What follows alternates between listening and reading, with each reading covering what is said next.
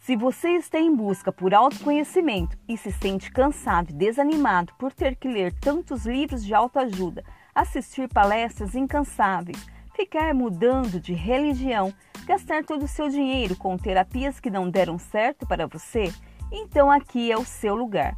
Aqui é o encontro perfeito para abrir a sua mente inconsciente e desvendar segredos jamais ditos e que só você poderá acessar sem constrangimento, sem culpa e sem dúvida. Terapia.liberta com os melhores podcasts sobre o autoconhecimento. Siga-nos nas redes sociais terapia.liberta. Essa sim liberta você.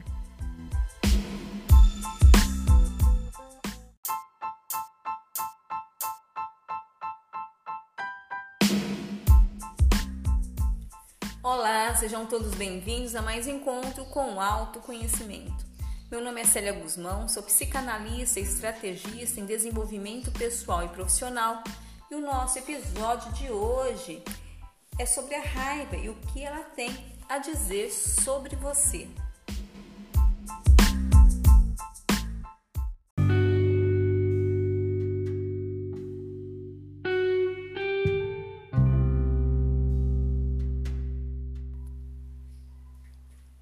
É impossível conhecer uma pessoa que nunca sentiu raiva de si mesmo, de algo ou de alguém.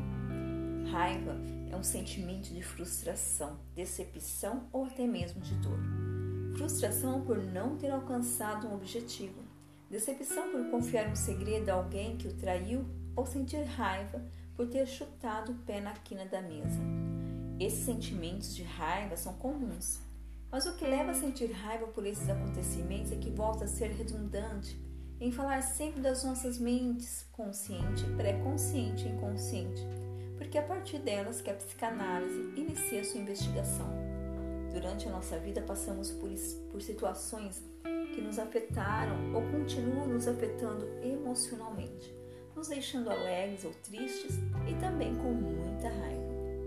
E a raiva pode ser expressada em palavras, gestos e até mesmo pelo olhar. É preciso identificar os gatilhos que ativam nossas memórias de fúria, porque há em nós mecanismos de defesa que têm relação complexa com o momento vivido, que podem disfarçar dores internas, como a raiva, para mascarar suas verdades. O ser humano se manifesta na dor e na alegria.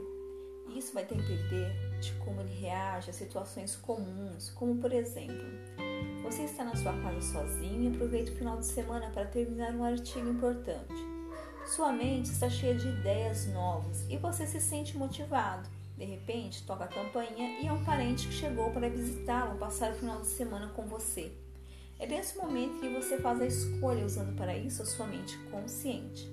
Você pode escolher e manifestar um sentimento de raiva ou de alegria, porque seu parente foi visitá-lo por afeto e porque sentia saudades. Jamais passou pela cabeça dele que sua visita traria algum desconforto. O que você sentir é o que ficará registrado em sua mente consciente e a sua mente inconsciente para o que você pediu e guardará esse momento e emoção para ser usada ocultamente em outras situações, constituindo assim os mecanismos de defesa está por trás dessas escolhas é o que diz sobre você, sobre seus medos, suas angústias, sobre o valor que você dá a si mesmo, sobre o que você acredita, sobre as suas crenças. As causas por trás do sentimento de raiva são inúmeras, como a mágoa, ressentimento, frustração, decepção, humilhação, baixa autoestima, competição, falta de admiração, dificuldade de se expressar, medo de ser julgado, rejeição pelos pais e familiares, bullying, abuso sexual, abuso moral e muitos outros. Tudo isso causa na pessoa um profundo sentimento de angústia. Às vezes a pessoa sabe do seu valor, mas se sente presa dentro dela mesma, não conseguindo se expressar ou não encontrando oportunidade para ser ouvida por outra. Isso vai acumulando energia negativa pensamentos pessimistas e a pessoa não suportando a si mesma explode. Mas como lidar com essa raiva e não permitir que ela prejudique a si mesmo e os outros? Vamos lá. O primeiro passo é olhar para o seu interior. e refletir qual foi o real motivo para expressar tanta raiva. Foi a atitude de alguém ou foi a forma como essa atitude refletiu em você? Ao disparar um sentimento de raiva, qual a primeira pessoa do seu meio familiar você se conecta? O que você diria para essa pessoa? O motivo por sentir raiva? Não espere acontecer que esses conflitos internos se tornem capazes de ser expressados por qualquer outro motivo externo. Faça essa reflexão consciente para revalidar sua posição e assim a sua mente inconsciente poderá ser reprogramada e as causas ressignificadas. A raiva também pode desencadear doenças físicas, como gastrite, pressão alta, úlcera, diarreia, doenças da pele, além de situações muitas vezes sem volta e que geram arrependimentos futuros. A forma mais segura de dissipar toda a tensão e angústia acumulada é expressando suas opiniões e sentimentos. Isso promove um forte alívio e bem-estar. Dos nossos segredos, somente nós sabemos. Lembra que no podcast anterior eu falei sobre ressonância e lei da atração? Você pode atrair aquilo que mais dá atenção isso pode acontecer até mesmo através dos nossos sentimentos e pensamentos. Ficamos por aqui e até o nosso próximo episódio.